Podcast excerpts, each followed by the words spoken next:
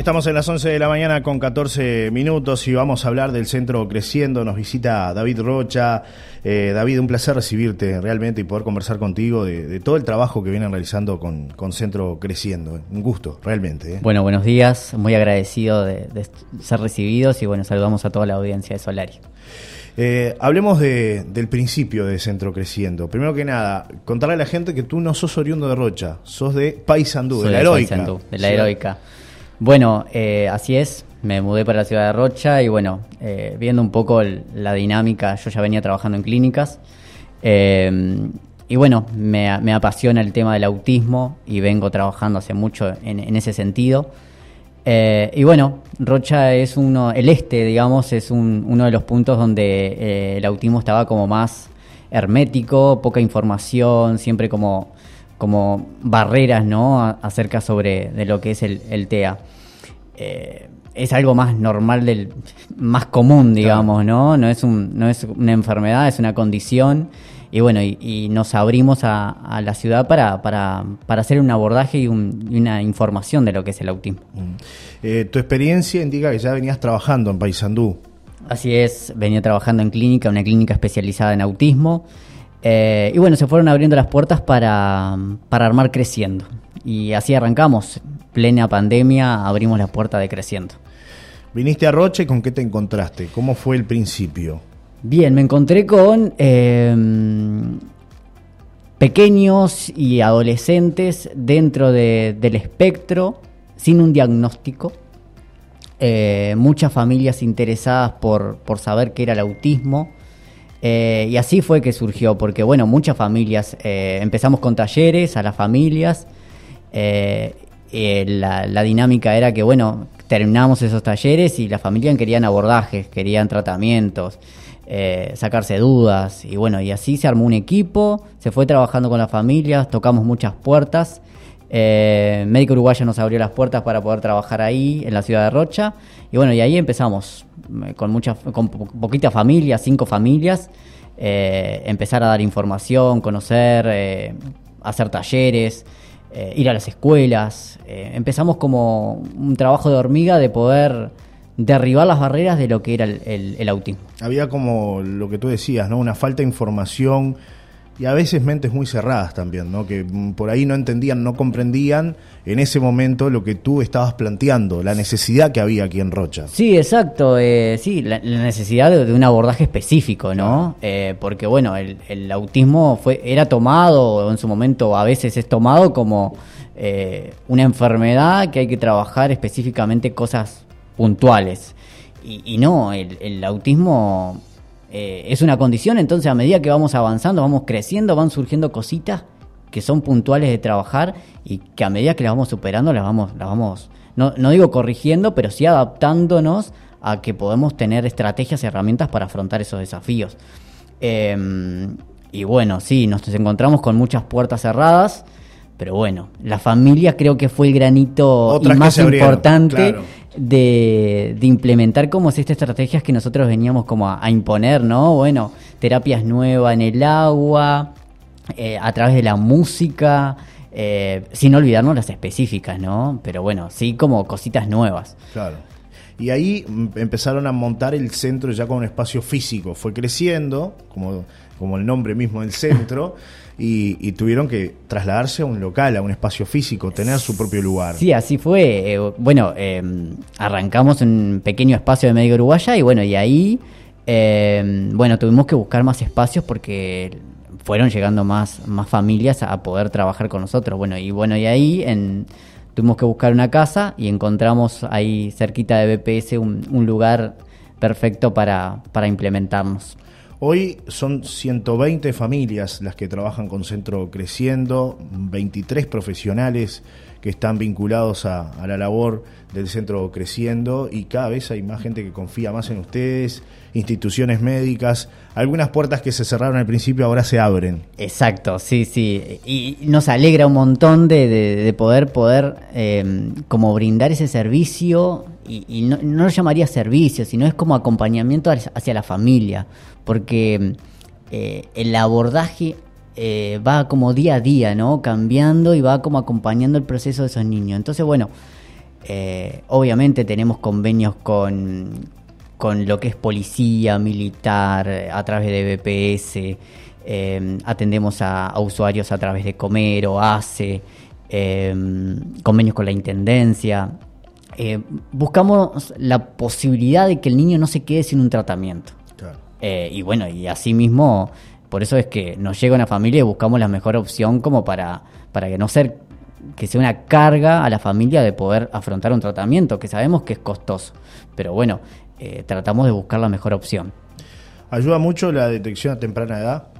Sí, ayuda un montón, porque como te decía anteriormente, cuando recién abrimos, em, había familias con, con hijos de 15, 16, 17 años que decía, leí algo en internet, y no tengo un diagnóstico, pero parece que tiene TEA. Entonces, bueno, ese era como el concepto de las familias. Eh, y también de, un poco del médico no arriesgarse a dar un diagnóstico, ¿no? A nosotros no, el diagnóstico no, no es que nos da como una etiqueta o nos dice, o lo situamos en un, en un lugar. Sí nos da la posibilidad de decir, bueno, el pequeño tiene esto, el adolescente tiene esto, bueno, afrontemos el, abordaje hacia ahí.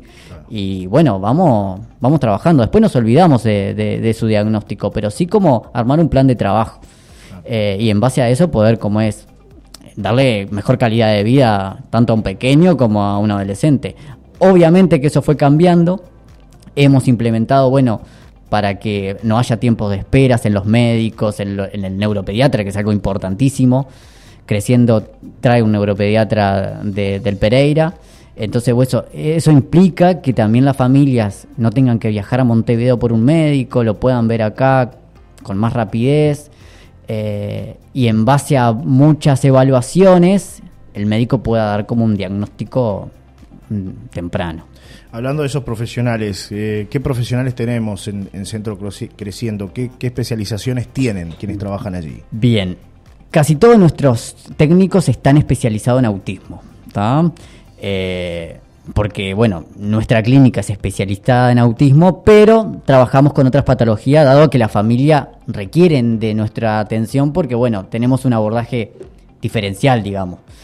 Em, y bueno, desde fonobiología, psicomotricidad, psicología, nutricionista, terapista ocupacional, eh, fisioterapia, maestra especializada, psicopedagoga, eh, neuropediatría, tenemos eh, recreación, que es algo importantísimo que muchas veces como lo dejamos a, un costado, pero la parte de juego con los niños es súper importante donde el papá o la mamá o quien esté a cargo del niño necesita estrategias de juego. Em, no quiero olvidarme de nadie. Em, pero bueno, técnicos de agua, de talleristas, eh, y bueno, todo eso implica una gama de, observaciones, ¿no? Porque no nos quedamos simplemente con las tradicionales, fonobiología y psicomotricidad. Tratamos de evaluar, bueno, lo sensorial del niño, la alimentación. Em, tengo también, también eh, no podemos olvidar del técnico que trabaja, que es una maestra especializada en conectar con las escuelas, porque el, maestro es eh, un eje importantísimo del niño que está la mayor mayor eh, carga del tiempo del día. Entonces, bueno, es una mirada importantísima la del maestro educador. Eh, sí, no te, te, escucho. No, y bueno, eh, eso arma como un, un, paquete o un complemento de que sabemos que el niño se maneja en todos esos entornos. Entonces, bueno, eso tiene que estar siempre como importantísimo observar, porque no nos podemos quedar con esas dos terapias de dos veces por semana en, en creciendo y después nos olvidamos de los otros entornos. Claro.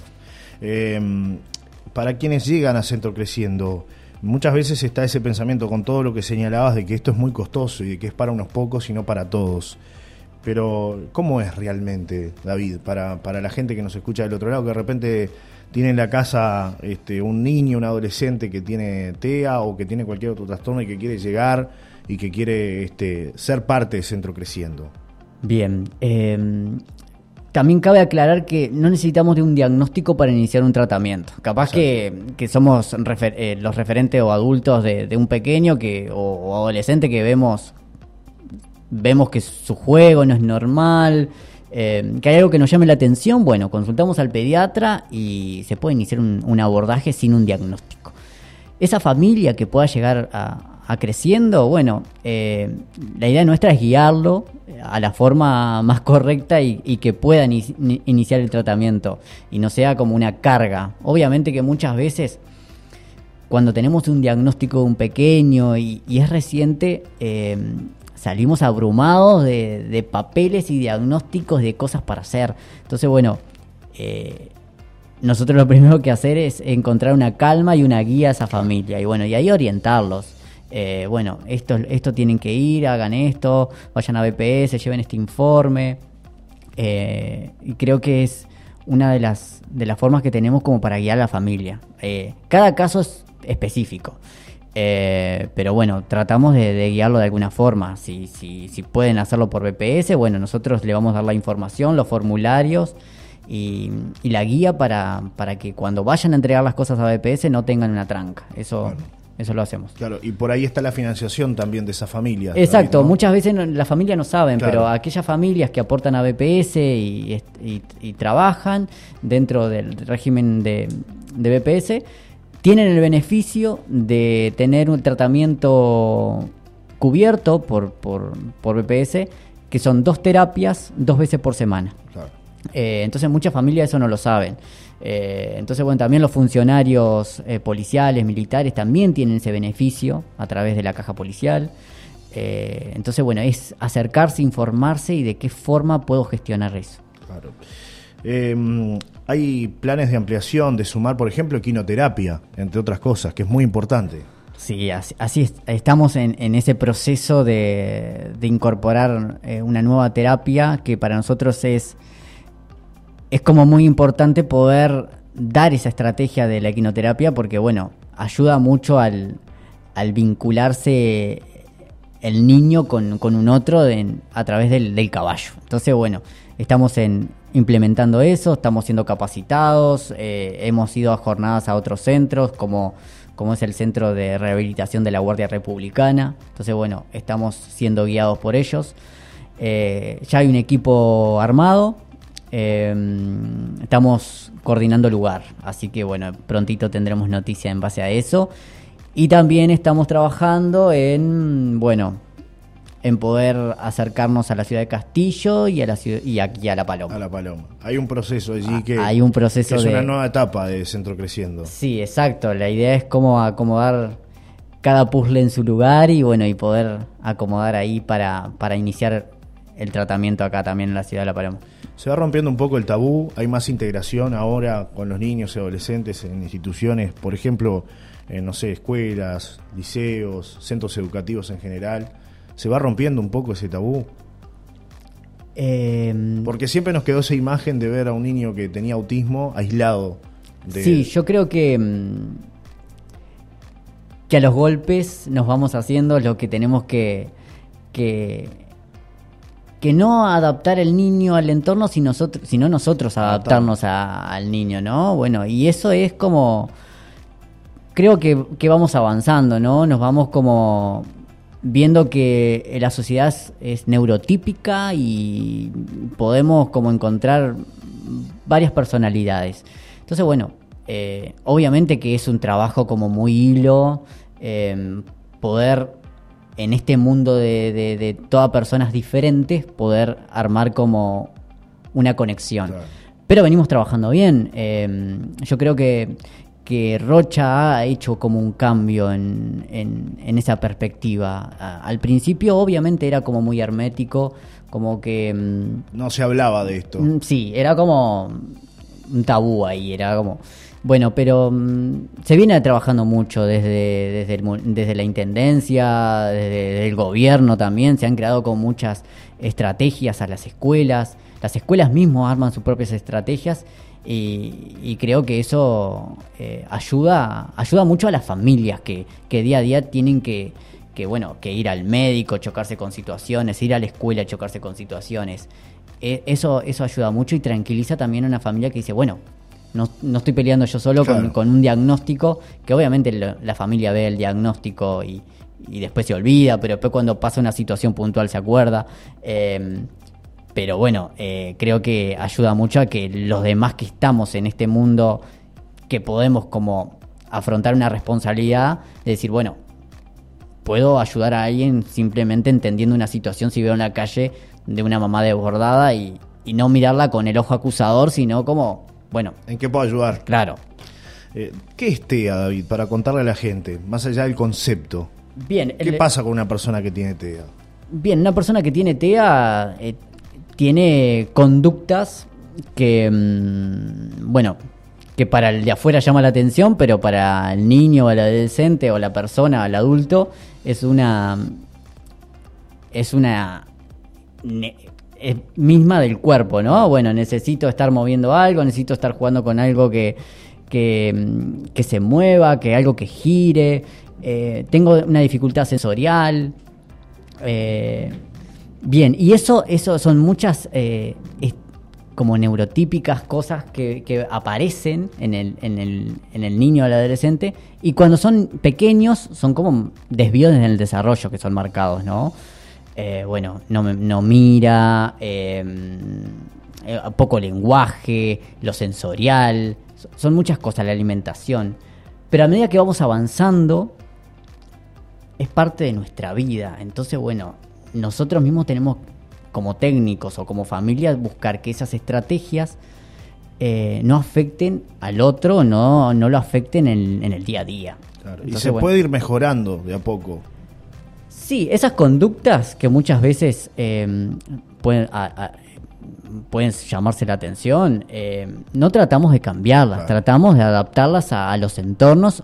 O bueno, hay conductas que sí, muchas veces son a través de, porque no tengo lenguaje, porque me cuesta adaptarme a lo sensorial, porque me cuesta eh, una alimentación y bueno, y si no tengo lenguaje y la otra no me entiende, la otra persona, puedo golpear, puedo morder, eh, obviamente que no soy entendido. Entonces, bueno, esa conducta sí, obviamente hay que buscar una estrategia para eliminarla o tratar de, de, dar otra estrategia para que pueda usarla. Eh, pero después las normales de que normales, las que son típicas del autismo, no tratamos de cambiarlas, son parte de, la persona. Entonces, bueno, hay que adaptarse a, lo que el niño muestra. David, pasa que hay, personas por ahí, porque hablamos de niños adolescentes, pero hay mayores también que tienen TEA y que no lo saben. Eh, ¿Les ha llegado algún caso de estas características? Gente adulta que por ahí no lo sabe y que tiene diferentes comportamientos. Sí, yo creo que mm, bueno, ahora porque el diagnóstico es como más preciso, se conoce más del TEA y porque mm, los diagnósticos son más tempranos. Pero hay adultos eh, que capaz que nunca fueron diagnosticados y sí, hay, hay muchos. Eh, y hay familias, por ejemplo, que nos han contactado con, con adolescentes de 30, 35, 29 eh, que dicen, yo creo que tengo, tiene TEA. Claro. Eh, y bueno, eh, nosotros muchas veces orientamos a, bueno, a un psicólogo o a un psiquiatra de poder, bueno, buscarle una estrategia para un diagnóstico.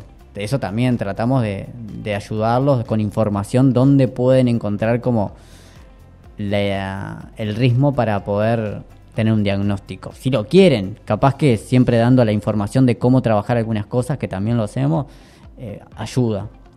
También siento que, muchas veces adultos que tienen TEA mm, tuvieron que buscar sus propias estrategias para poder eh, sobrellevar el, la dificultad, ¿no? El, la condición. Em, y creo que todos en un poquito tenemos algo de, de, lo que es de TEA. Y no sé, va más allá un poco también de, comprender que es algo normal, que puede pasar. Entonces, bueno, no, eso, eso quita también como el ojo de, ah, bueno, tiene TEA, eh, cuidado, no puede ir a la escuela mucho tiempo, tiene que hacer esto, tiene que hacer, cuidado que pega, muerde, eh, no sé, como sacar un poco esa carga, eh, lo vemos como algo relativamente dentro de lo posible normal y que y que bueno, que muchos adultos de ellos lo fueron transitando y lo fueron llevando y, hoy en día capaz que le dificulta tener una charla con, con otro, eh, dicen, ah, bueno, fui tímido, pero bueno, capaz que había algo dentro del TEA. Pero bueno, fueron como llevándola. Y mm, te ha tocado vivir situaciones de repente de padres que, que, no conocen, que no saben, que se encuentran con que, con que el hijo tiene TEA y por ahí lo llevan a una institución educativa, desisten a veces de, llevarlos porque entienden que bueno no, no es el mejor lugar. Eh, sin embargo, tú hablas que eso no es bueno y que lo mejor es buscar el lugar adecuado para, para, para esos este, pacientes, ¿no? Sí, muchas veces nos ha tocado acompañar a esas familias a, elegir un, lugar educativo. Em, las condiciones para que el niño se sienta cómodo tiene que ser eh, tiene que ser un espacio como o un lugar como acogedor o, que bueno o que él pueda poder expresarse de algún modo y, ser tenido en cuenta en ese proceso eh, también es importante destacar el, labor del educador y la maestra. Yo sé que muchas veces los grupos eh, están sobrepoblados y bueno, y hay como una dificultad. Eh, pero bueno, creo, creo que eso está bueno tenerlo en cuenta y ser observador de cuando un niño comienza en la institución educativa.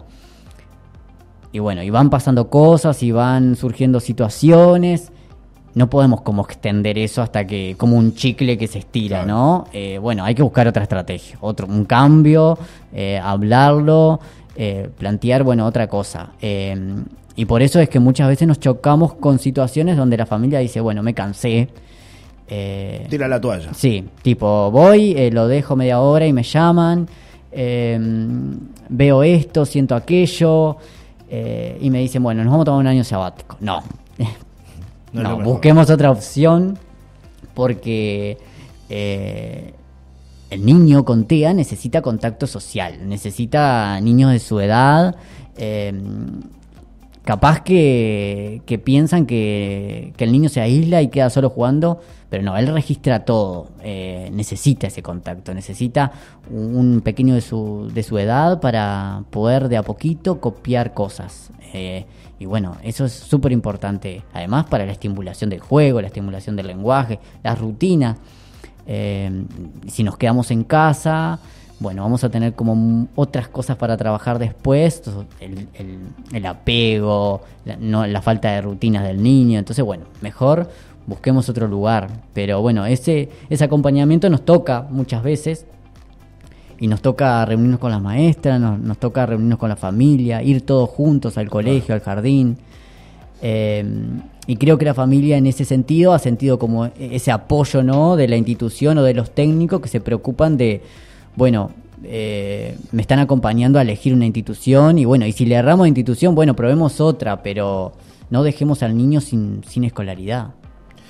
David, eh, todo el que quiera llegar al centro creciendo, ¿cómo lo puede hacer? ¿Cuál es el teléfono de contacto? ¿Dónde están físicamente para que la gente pueda acercarse? ¿Hay algún tipo de consulta aquí en La Paloma? Bien, eh, a través de las redes, por Centro Creciendo nos pueden encontrar. Nuestro número de contacto es 096 112 079. Estamos en Aquiles, Sención 155, a media cuadra de BPS ahí también cerquita de la Intendencia. Eh, y bueno, em, esos son los medios de comunicación. Eh, agendamos una entrevista, no tienen costos, eh, pueden evacuar las dudas que, necesiten. Estamos abiertos a hacer un Zoom con técnicos que, que, están para evacuar las dudas sobre algo específico. lo importante es siendo referentes de un pequeño, eh, y veamos que hay, hay juegos que llamen la atención, hay alertas en el desarrollo que, que, muchas veces falta de lenguaje, no señalamiento, no nos mira la cara, no responde su nombre. Esas pequeñas cosas en, chiquitos que, para la edad la deberían de tener, eh, no duden de consultarlo, de preguntar. Eh, capaz que no es nada, pero siempre está bueno como estar atentos.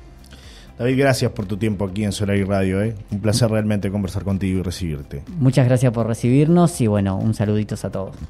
Esta entrevista queda a disposición de ustedes, la pueden escuchar en solariradio.com. Pausa, ya volvemos con otros temas aquí a una nueva mañana.